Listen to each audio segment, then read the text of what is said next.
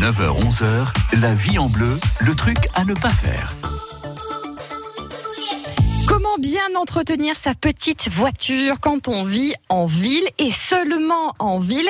Bruno Motez, pilote et passionné de voitures et de mécanique, vous conseille, il est déjà avec Caroline Paul qui est déjà là.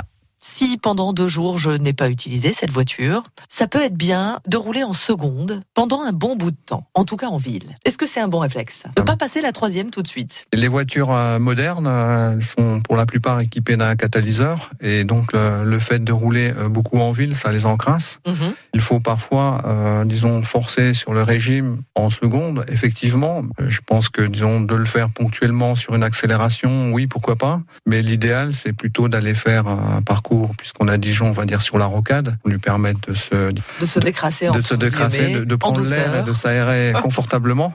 Mais euh, non, de, de, rouler, disons, fort sur la seconde, non, je, je, le recommande pas. Disons, pendant un, un laps de temps court, oui, pourquoi pas, mais non, pas en permanence. Ok, on roule normal. Et alors, une fois qu'on a qu'on a roulé, on se gare. Est-ce que si je suis sur une côte, ma voiture est dans le sens de la côte, en montant, euh, je mets mon frein à main à bloc, ou est-ce que je mets la première, ou est-ce que je mets les deux? Mettre les deux, c'est la bonne euh, la bonne solution. D'accord. Euh, mettre la première et mettre le frein à main. Mais le frein à main, il faut pas le serrer trop fort parce que ça l'abîme. Donc, faut avoir euh, le bon dosage. Ouais. à chacun de le trouver. Mais disons, ça sert à rien de serrer comme une brute. Hein. D'accord. voilà. On le serre normal. On le serre normalement, mais sans forcer plus que cela. Et, euh, et la première, alors après, ça c'est dans le cas d'une voiture à boîte manuelle, puisque on peut avoir une voiture automatique, ce qui devient le plus souvent le cas. Et dans ce cas-là, on se met sur la position P parking. Parfois, les voitures aussi maintenant un frein de parking automatique qui se met euh, quand on stoppe le moteur. Donc là, il n'y a rien à faire puisque c'est automatique.